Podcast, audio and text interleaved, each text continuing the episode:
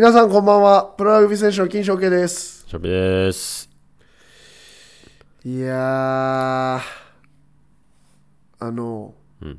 最近、俺のこの人体構造的なところすごい考えるようになって、俺か自分自身の体のね、俺ってめっちゃ、ちょ汚い話、めっちゃうんこ出るんよ。うん。もう腸内環境多分最強すぎて、そのもう朝起きて2回とか、もうだから1日計78回するわけ、え何回する？ちなみに。3かな。3やろ。平均大体多分それぐらい。の、朝昼晩でまあ大体3回とか、俺だ8回ぐらいするわけ、で俺の息子も、まあ、息子も、えげつないぐらいするわけ。あ、1だね。なんか。いやもうやばいよ。もうミルク飲んだらブン、ブンみたいな。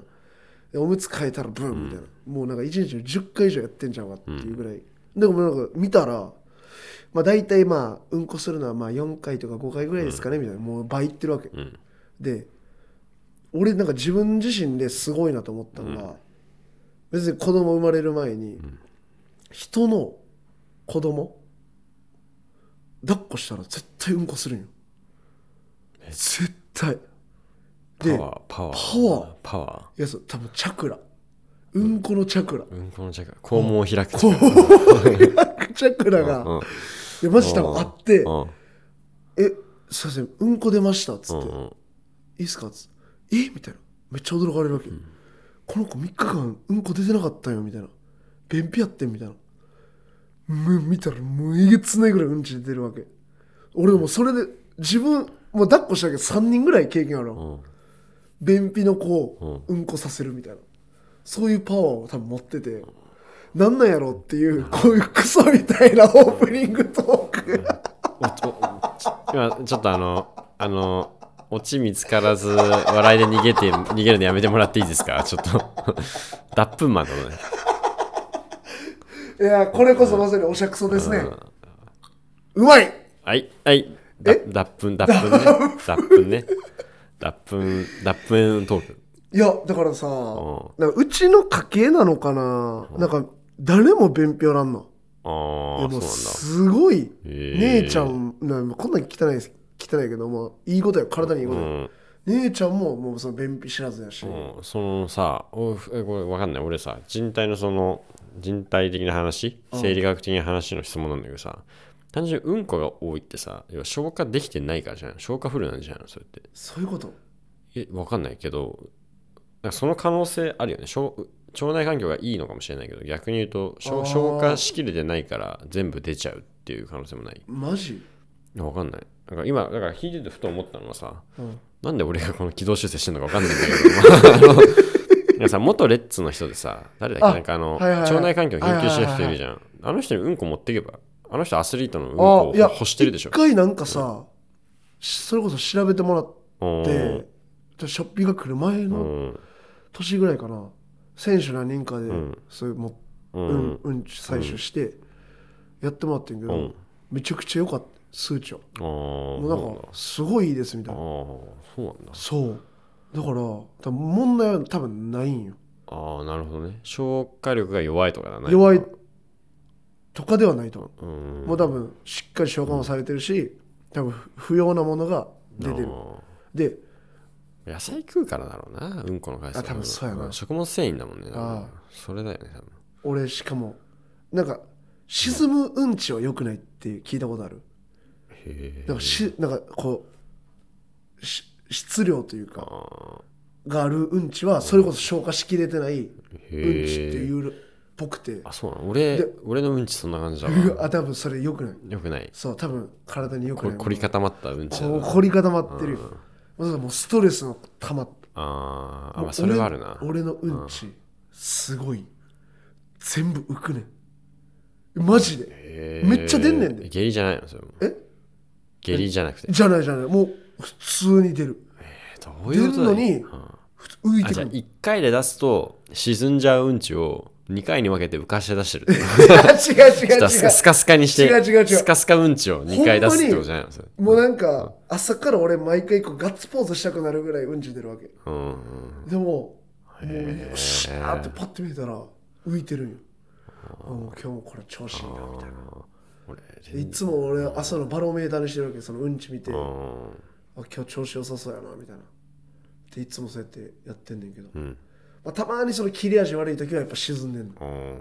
その時はなんかやっぱし全然お腹すいうんつかないとか、やっぱその調子良くないなって時はそのキレとかまあそのうんちが沈んじゃうとかって結構うんちに結構現れやすくて、俺のこうなんか健康のバロメーターってもうその日々のこの体の感じも感じること大切やけどうんち見たらある程度自分の体調って把握できんじゃないかな。えじゃあさちょっと金飯じゃなくてさうんちポストしてこうよ。インスタグラ いやバンされる、うん。な何にしようか。ハッシュハッシュタグ。なんか ハッシュタグが思い浮かばないけどなんか。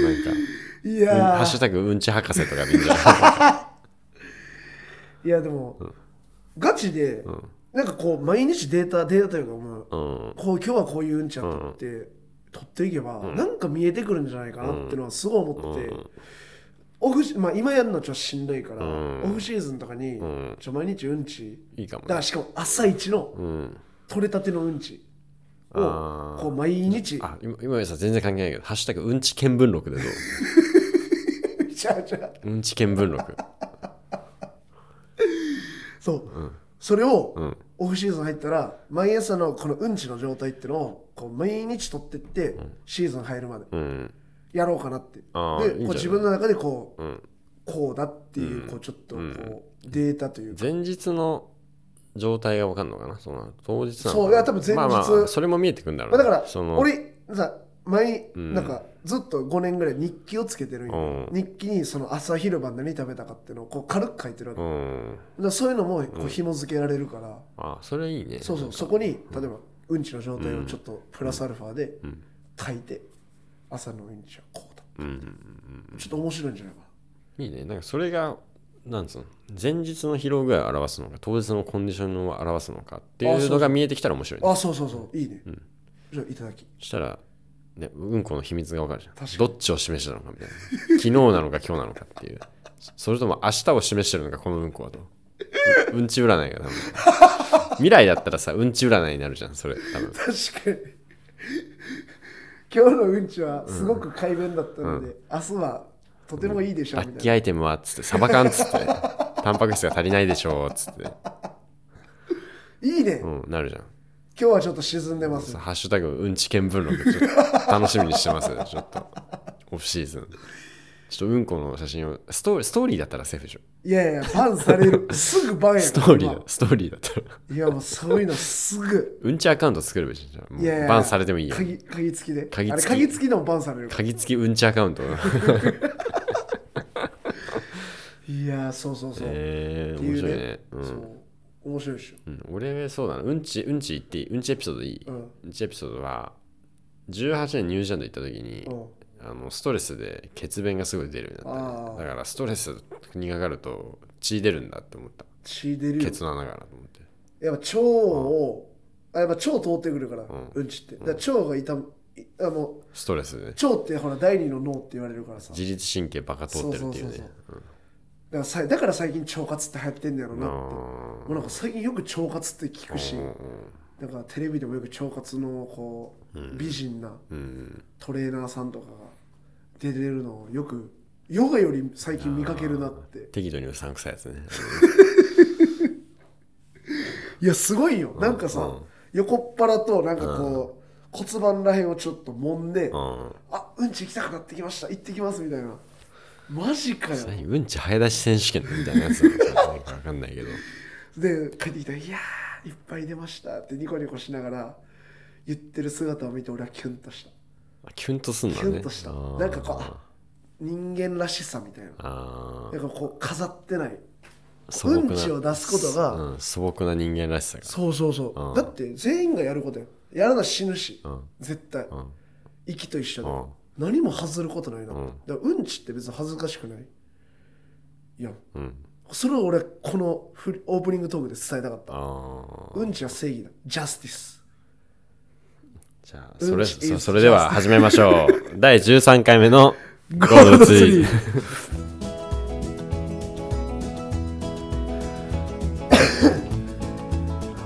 はい、ええー、うんちトーク、えー着地点が見つからなかったところで ちょっとタイトルコールに行きましたがあの今週のあの三四郎オマージュということで、はい。はい、あのじゃあお便りをね読んでいきましょう、えー愛知県金木ネーム人生祝ファック、えー、正慶さんしょっぴさんこんばんは。いつも楽しく聞いています。えー私が通勤中の車内でラジオを聞いていたらパーソナリティの方が週に数数十通はメールが来ていると言っていました、えー私はゴールドツリーを聞き始めてから他のラジオも聞くようになったので、えーそれは多いか少ないのかどれくらいの人に聞かれているのかはよく分かりません、えー前回ラジオの再生回数が2000回くらいとおっしゃっていましたが再生回数と送られてくるメールの割合はどの程度なのでしょうか。えー気になってメールさせていただきました。土曜の夜をこれからも楽しみにしています。なるほどね。割合で？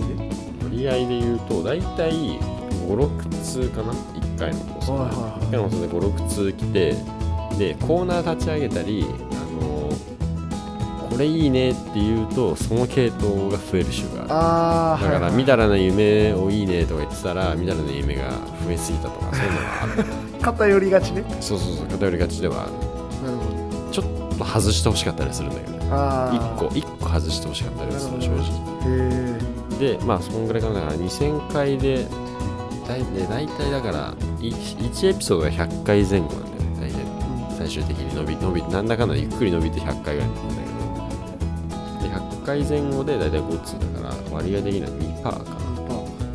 あ5%か。5%5%5% 5%パー。で大体100回説で5%ぐらいかな。割合的に。いや5%パーね。すごいよ。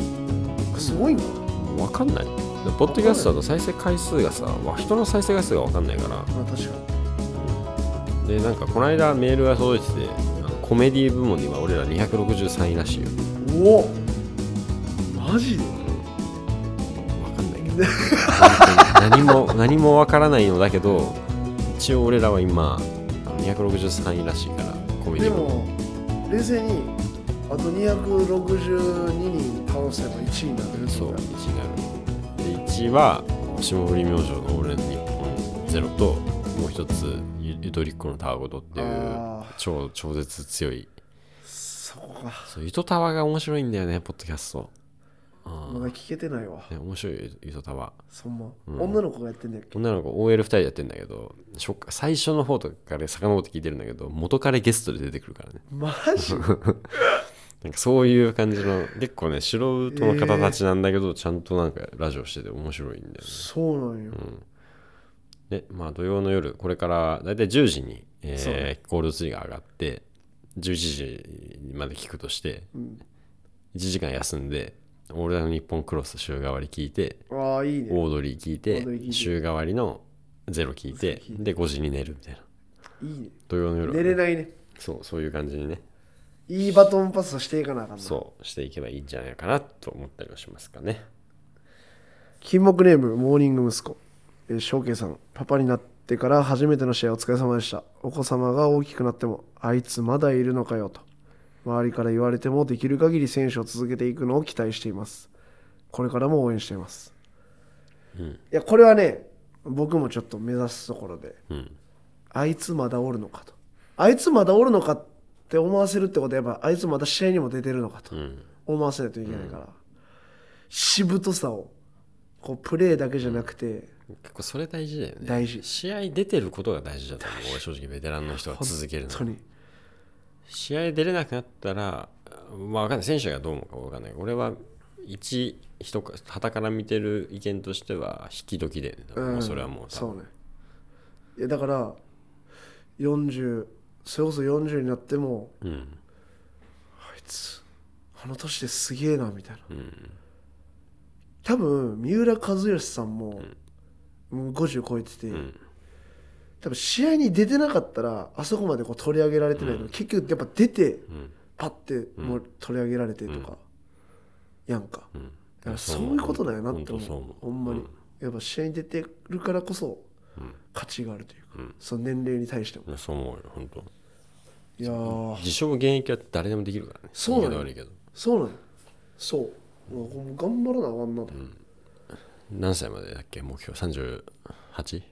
そうね。あとやっぱ10年はやりたいな。ああやっぱラグビー好きやし。う長くね続けられるやったら続けたい。からまあそうね。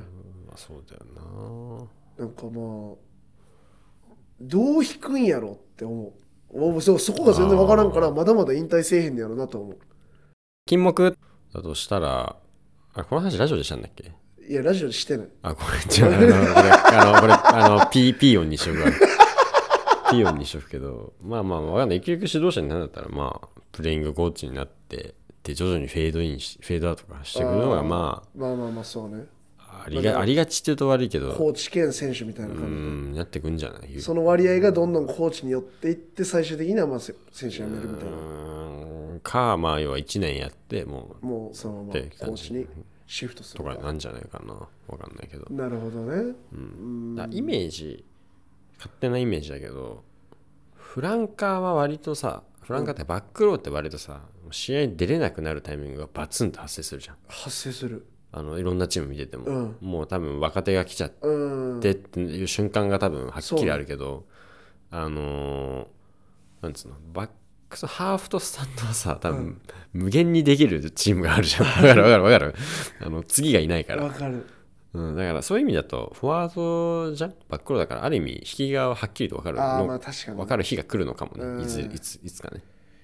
俺35まではなんかアジリティとかん。そういうの伸ばしていけんじゃないかって思うわけ。なるほどね。うん。なんか分からんけど勝手なイメージ。うん。いやそう思ってたら35まで成長できるなって俺すごい思うから。なんかもう年やと思った瞬間うん。多分体ってそっちになっていくと思うから。まあそれはあるだから俺たまにその言われるのが「今何歳?」みたいな「うん。いや29です」みたいな「いやもういい年やね」みたいな「いや」って思うよ俺いつも。いつもそこうん。そのそこにすごいギャップを感じるというか俺の中でもまだまだできるんやけどなみたいな。フォワードのさ俺の勝手のかん勝手に考えるねフォワードのピークは多分32か3だと思うんだよ俺は。あのちゃんとトレーニングしてればね、うん。その体と頭のバランスが多分マッチする。両方掛け合わせた時にピークになるのが、うん。多分32か3ぐらいなんじゃないかなって思ってる。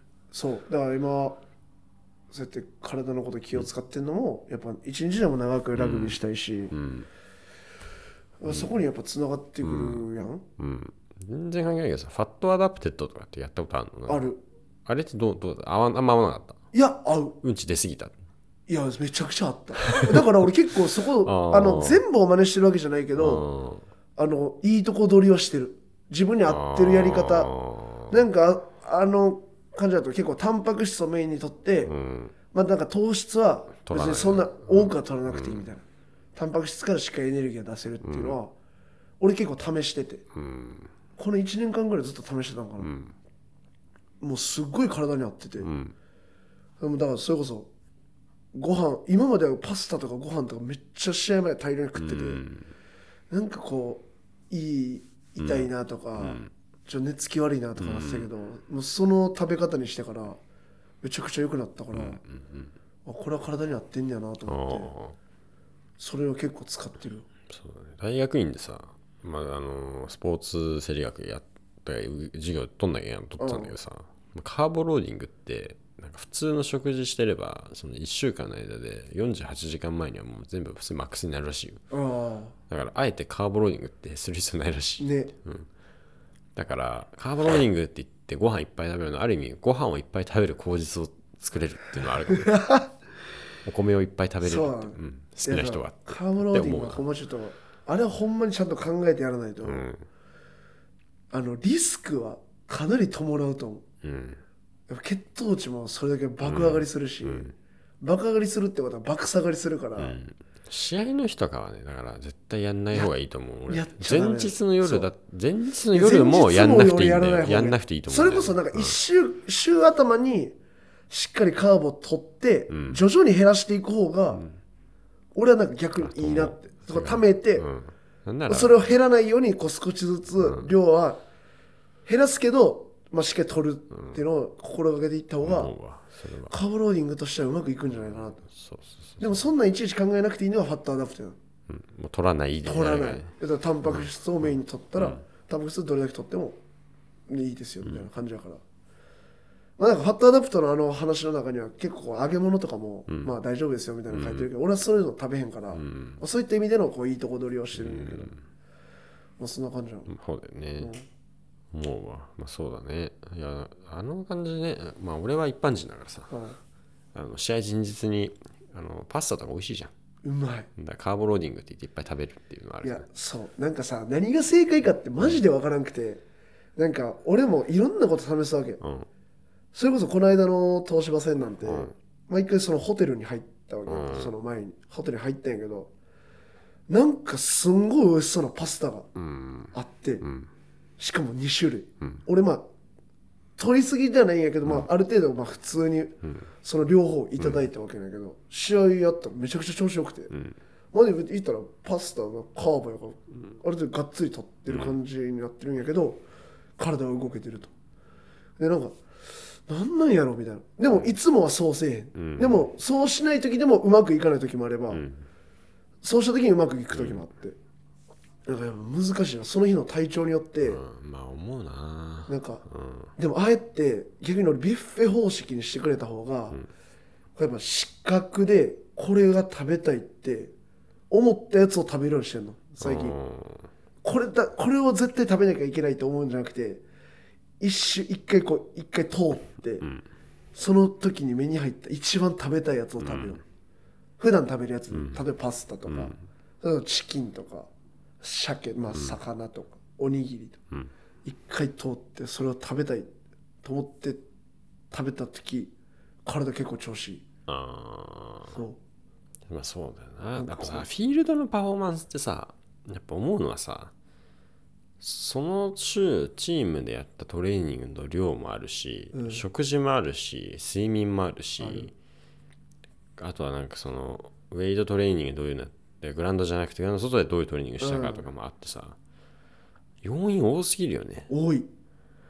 分かんなくない？もうラグビーってまあ球技って基本的に複雑系だからさ、やっうんぱあまりにもさなんか水食事がいいからじゃあパフォーマンス出したぜではあまりにも要素還元的すぎるし、うんね。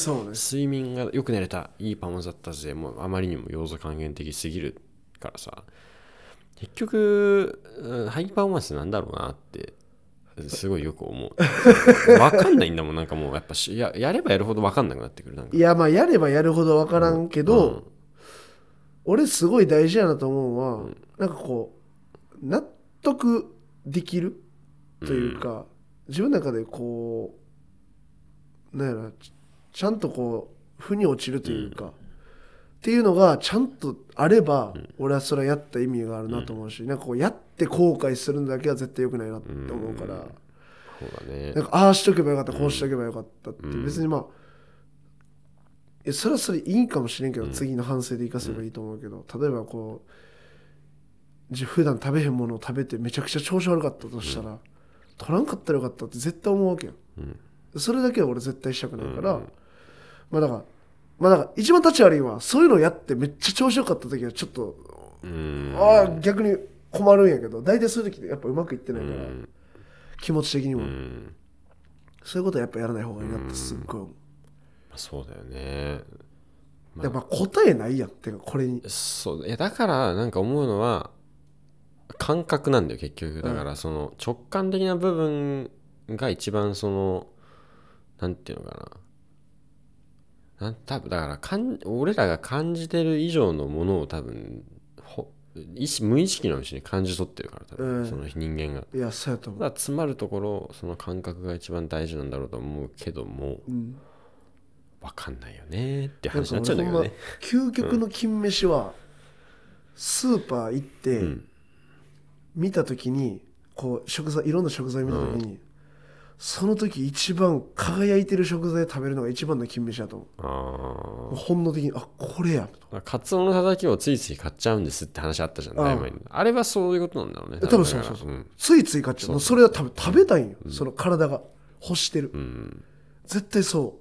いやそういうの絶対あるんよ。ああ、油そば食いてえと思うんだけど、いやいや。それあり。そうはい俺の金飯ってことでいいよ。まあそれはまあ中毒性の話かもしれないけどそればっかり。そうだね。小麦とでもその糖質はね。それを油そば食べたいってさ、うん。もうイメージの中での油そばや。うん。別に見て油そば食べたいとは別にあ思うわけじゃない。確かに。ねだからその見た時に、うん。これが食べたいって思うやつは俺絶対食べた方がいいな、あうん。じゃあマクドナルドいいんですかまあそれはもうご自由にどうぞって感じ、自分が食べたければうん。いいと思うし、うん。それで体調悪くなるんやったらやめといた方がいいなと思うし。なるほどね。そうそうそう俺の声はノイズ。切切なすぎるホワイトノイズ俺の声は。ミステリアスな存在でありたい。顔がうるせえわ。なんかいまいちピンとこなかった全然全然ピンとこなかったんだよその話がなんか世間への形状です。か楕円の呼吸ちょこちょこちょこちょこ。こんにちは金木金木金木合言葉金木でいいっすよ。ゴールドツリー。面白い。っなるほどね。ていうねなんか頭に効く金飯ないの？頭に効く金飯魚でしょ。やっぱり。やっぱ魚なの EPA、DHA はやっぱか頭にいいっていう。頭のなんだろうな。脳脳みそが一番エネルギー使うわけじゃん、うん。人間の体で、でそのようにでも糖質取りまくってたらさ。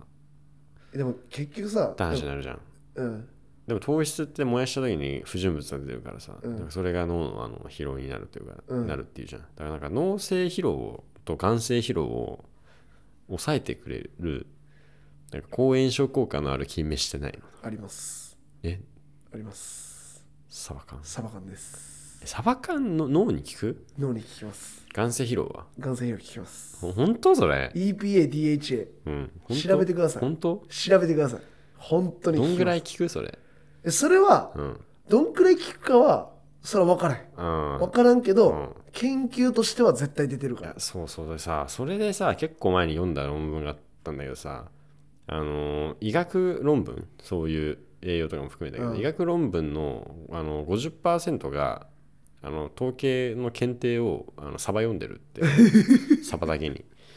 っていうのがあったそういうメタ論文があってちょちょっと前に話題になったんだけど、で結局なんかその今までの論文全部をまあその今簡単に言うと機械学習使って全部読み込んでその中で出てくる言葉とあの要は数値サンプルのやつを要はこの実験では550人のサンプルでこういう実験をしてこういう検定結果が出ましたって全部まとめてやったらうん。どうなるかってやったらあのほとんどがあの偽陽性になってたって話。だから要は第一種の過誤っていうんだけどはい。要はあの検定通ってないのに通ったことになっちゃっててマジか。効果がないみたいな。ってことはなんか結局そういう検定使ってる論文ってそもうそれ自体で怪しいんっていうかまあまあもちろんそのその論文の結論は機械学習で読み取ったからあのそそもそも読み取ったのが正確じゃないかもしれない。けど同時にそのほとんどの医学論文はそそういうサバ読みをしてるんじゃないかっていう話なんですよ。うへえだから分かんねえんだよなと思って。やっぱやんないと分かんねえな。サバ缶食いうやかそうよ。なんか取り続けてみてあなんか今日冴えてんなとかサバ缶パスタ毎日。えでもそれはやっぱほら糖質も取りすぎちゃうってなるから味噌汁でしょえ違え美味しいのサバ缶の味噌汁。これはほんまに美味しい。本当？びっくりするから。サバ缶味噌汁。ただ、うん。味噌を溶いてサバ缶入れるだけ。激うま。これはほんまにちょっと騙されたと思ってやったし、これはあ味俺的には何？に近いの？あら汁みたいな感じなのそうもうだしの取れた味噌汁。あえー。えって。だしいらないの？えだしいるえじゃあ水から？サバ缶は。水煮缶。水煮缶を水煮缶をそのまま開けてそのまま入れる。水から茹でんの？水から煮るの？いやだから味噌溶くやん。あと、もう沸騰したやつに味噌溶くやん。ああそそんな順番にいいの？なんか出し取るからさ水から煮ていくとかそういうのもいらないんだ。全然いいのおめっちゃ簡単。もういつもの味噌汁こう、おいみたいな。そのままサバ缶バンって入れるのあれちょっとほぐしながらこうちょっと混ぜて完成。ーめっちゃ簡単よおー思ったえ今一回やってみて。これほんまに。姉ちゃんも、うん。俺姉ちゃんもあれだけはほんまにん。ありがとうって言われあたずっとやってるんです。ーね難しいのはね、まあ、ご飯炊かないんだよね我が家。うん。我が家というかもう俺しかいないんだけど。あのご飯炊かないじゃん。だから鍋しか作んないわけようん。だからなサバ缶使うと鍋ない。あー。サバ缶鍋みたいな。使った鍋か。やったことないな。うん。何に入れたら何入れたら美味しそう？サバ缶って鍋だったサバ缶。うん。まあやっぱだし効いてる。それこそなんか味がこうしっかり染み込むから。あのサバの水水を含んでるから何にしてもうまいんやけどやっぱ炭水化物とはめちゃくちゃ相性いいわな。ああまあそうパスタもそうやし。サバの塩焼きってね食べたくなるよね。なる。たまになるんだよねやし無性に。なんか俺、トマトリゾットとかも、ん。サバ缶入れて作ったりするんやけど。ああ見たことあるやっわぱだし効いてめっちゃ美味しいんよ。すげえイケてる味になるわけ。そうなんだよね。なんかこう締まるんよ。うん。あのだしで。そうそう。トマトリゾットはね米を炊くという工程とあと あの俺ほらほあの包丁使わない理論でいくから払い物を最小限にしちゃうから。はいはい。フライパン1個だっけ？トマトリゾット。多分フフライパン。砂糖のご飯ぶっ込めばいいわ。いける。あこれやってほしい、うどん。サバ缶うどん。サバ缶うどん。あのレンあの、うどんもレンチンでいけるから、あレンチンでいいの？冷凍うどんをレンチンするやん、うん。でボウルに入れるやん。うどんをね。うん。サバ缶そのまま入れて、ん。納豆入れてネギああ納豆は入れないかもしれないがサバ缶とネギは入れるかもしれないな。納豆嫌いなあえて食べないんだよね。出されたら食うけど。のあーいやなけどごご飯には絶対かけない俺。これが納豆を入れることでめちゃくちゃうまいんですよ。オクラ入れるわ代わりに。な納豆あえてない。納豆をさ 何かに混ぜたくないんだよ俺。いやなんなんやろな。あの俺そう納豆なしでも食べたことあんねんけど、うん。納豆は多分うまい。ああじゃあオクラ入れるオクラオクラか。まあいいんやけどな、金飯やそれも、うん。でもマジで一つやるのは5分でできる、もうそうだよね。一食、うん。え5分もかからない。もう下手し。まあ、チンする時間分だけでしょ多分かかん。のレンレンチンうどんでもう秒でできるから、うん。もうリアル3分でできんじゃんかな、うん夏それだな、うん。今さでしかもなんか鍋に代わる食事を探してんのよ夏。それこそうどんなんか冷やせば冷やしうどんみたいなの食えねるし、ね全然こう、俺一回冷やしうどんでも食ったけどめちゃくちゃうまかったから、うん。あこれ絶対そばでもうまいなと思ったし、あそれだな。うん。やってほしい。眼性疲労がきちいからさ最近。じゃあそれは多分単純に、うん。あの画面と向き合う時間が長いってそいううのと。そうそう。長いから。うんまあ、そそこやろシンプル、うん。そうそうそう。だそれをなんか金飯で解消できないかなって。まあまあまあ飯だけじゃ難しいわな、まあそれはあるね。そう。まあ、サウナ入ってるのそれなんだけどね。あ月光をね。はい。ごめんなさい。全然話が それそれにそれましたけども。翔慶さんオクラで作れる金飯を教えてください。ーサバ缶とオクラと 冷凍ゴールドツリー君も今日から金木犀サバ缶言ってもうたあかんはい、えー、じゃあ次、パラレルツリーの、えーコーナーです。えー、1通いただいております。えー金木ネーム、えーフアントランバダと内海と。ラグビーをせずにハイトーンがまだ出せていた頃の金賞系、歌手デビューを目指して路上ライブを前にする。とある敏腕音楽プロデューサーが偶然そこを通りがかり、最後まで聞いた後、歌に体重乗ってねえな、とだけ言って去っていった。これしょっぴちゃんこの敏腕ここういう世界線の、これ絶対しょっぴやうろ、ん、俺音符読めないんだけどね。あよバカけど。ババカ音符読めてた世界線の俺なのかもしれないその、このうん。クソみたいなコメント残して去っていくやつしょっぴしかおらんやろ、このさ体重乗ってねえなって元ネタさ、あるんでちゃんと。あそうなの？あるあるある。あのペコパって漫才はいはいはい師い。るでしょ、漫才コンビ。でペコパの師匠のタイガさんってテレビ見たことあるなない。ないかあのなんかねあのなんだこういうなんだっけ？なんこういうダンスなんて言うんだっけ？えっ、とアメリカロックっぽい。なんかこうツイストか。はい。ツイストを踊りながらなんだっけな？なんかこうツイストを踊りながらあるある言うみたいな人のネタをしてる人なんだけど、まあその人がペコパの師匠的な存在なわけよ。でその人たちがペコパがあのなんかギャルギャル漫才みたいなギャルを漫才みたいなのをやってた時にお前らそれ体重乗ってねっつって やめさせてでできたのがあの否定しない漫才だった。へえそうなんや体重乗ってねえなってよく言う人でいうのを踏まえて最近よく使ってるっていう。あお前もね。そうだからこのビーマンプロデューサータイガさんかもしれない。俺じゃなくて。あまあそそっちにもシフそっトしたちかもしれない、うん、いやー歌手ななりたいなんて一回も思ったことないな歌手一番難しそう。ん。う難しいよなあんなあれさ人なんで喉潰れねえんだろうなって単純に俺は。2時間も歌っててさ。意味わかうんらん、ん。ライブよくできんなと。あの Creepy Nuts のさ武道館ライブをあの配信で見てたんだけどさあの Creepy Nuts のライブで普段そのあまあ曲し歌うじゃん。R,、うん。R 指定が。R 指定が歌ってあの間 R 指定がつなぐのかなとか松永が喋るのかなと思ったら DJ 松永泣いちゃってて。やばいとか言って ずっとタオルでこうやって目頭押さえちゃって、あだからそのつなぐとこ松永が喋るはずのあつなぎも全部 R 指定が喋ってマジ？で 喉休めることなくそのままつないで歌ってえで間また入るじゃんで松永さんって言ったらまだ泣いてるわけ。マジ？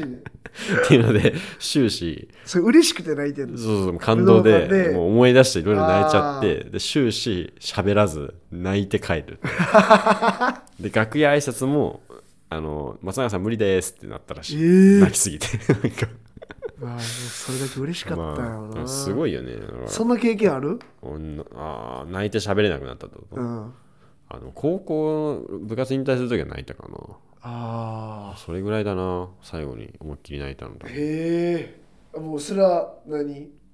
ようやったなみたいな感じえっとね最初なんか負けた直後は泣けなかったんだけど、うん。あの前話したさあの消息不明のコーチあの人がなんかちょうど引退する年だったの、ううんちの部活から。うんだからその時になんかこう最後がお前らでよかったよと言ってくれてでなんかそこで涙腺が崩壊した。の、なるほど。うん。だからそういうのも含めてねお礼を言いたいんだけど。それ、うん。ちゃんとあってる？そうそうそう。失踪しちゃってっからさいかんせん。いやないないって喋れない記憶なんか俺めちゃくちゃあるな。あー。俺涙もろいからあさー。めちゃくちゃ泣くし。うん。生まれた時もそうだよね。いやそうね生まれた時からうん。泣いて。うん。いやー。あそうあのお子さんがね、あうん、生まれた日もうん。LINE を LINE を見ながら涙したわけでしょ。もうあれはやばかった。うん。あれこそもう言葉にできなかったし、俺もう負けたら泣くし。うん。それこそ高3の大阪府決勝もめちゃ泣いてもう喋られんかったし、うん。大学4年の帝京に最後負けたのも、うん。もう泣いて喋れんかったし、うんなんかまあで負けて泣くこともうん。なんか勝って泣くってあんまない、うん。けど負けまあたりとかみんなそうな。それはもうなんか悔しいとか、で泣くのはめっちゃ多かったかな、ほんまに声が出えへん。うん。一回過呼吸にもなったことある泣きすぎて。うん。なんかってなっちゃって呼吸できんくなって。うんビニール袋でそう今やったらあかんって言われるこのビニール袋ではぁはぁってやって落ち着いてんけど。もうなんかそんな記憶は多々あるな。っうん。ていうね。うん。まあなるほどね。なんかうるっとくるぐらいはあるけどさ。そう。勝って大泣きすることあんまないよな。勝手大泣きってあ一回その高2の時にそのそれこそ花園優勝した時は、うん。もうめちゃくちゃ泣いたけどうん。嬉しすぎて。それぐらいかな人生で勝って泣いたの。俺もか。ミュージーで優勝した時はちょっとうるっときたけど、うん。やっと終わったっていうのとやっとこれで負けたらもう最悪だったと思ってやりそれでうんすっきりしたかなあとはこの後どれぐらい飲むんだろうっていう怖さ。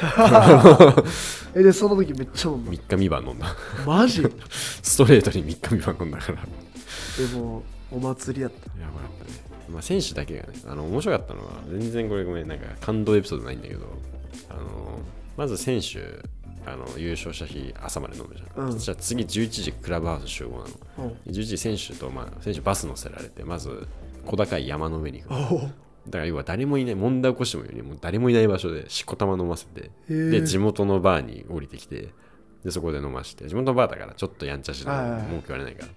でや飲まして最後、船に乗せて船の上でしこたま飲ます。マジ？で、その中で潰れたり問題起こしたやつは、マネージャーと足マネが、あの、もうバンで並走してるから、バンに乗せられて強制、強制解除、強制帰宅。っていう方式でなんかやってた。えでショッピは最後までいたの？いやあそれ選手だけだった。あスタッフは11時から地元のそのあー。2軒目のバーのところで朝から晩まで飲んでた。楽しかった楽しかった最高やった。で最終的に選手があのボートではしゃいで飛び降りて警察に捕まって消えてったっていう。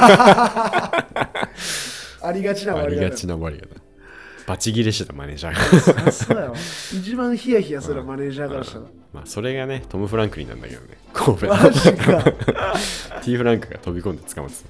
ちゃくちゃおもろいな。いやいいエピソードやな、こんな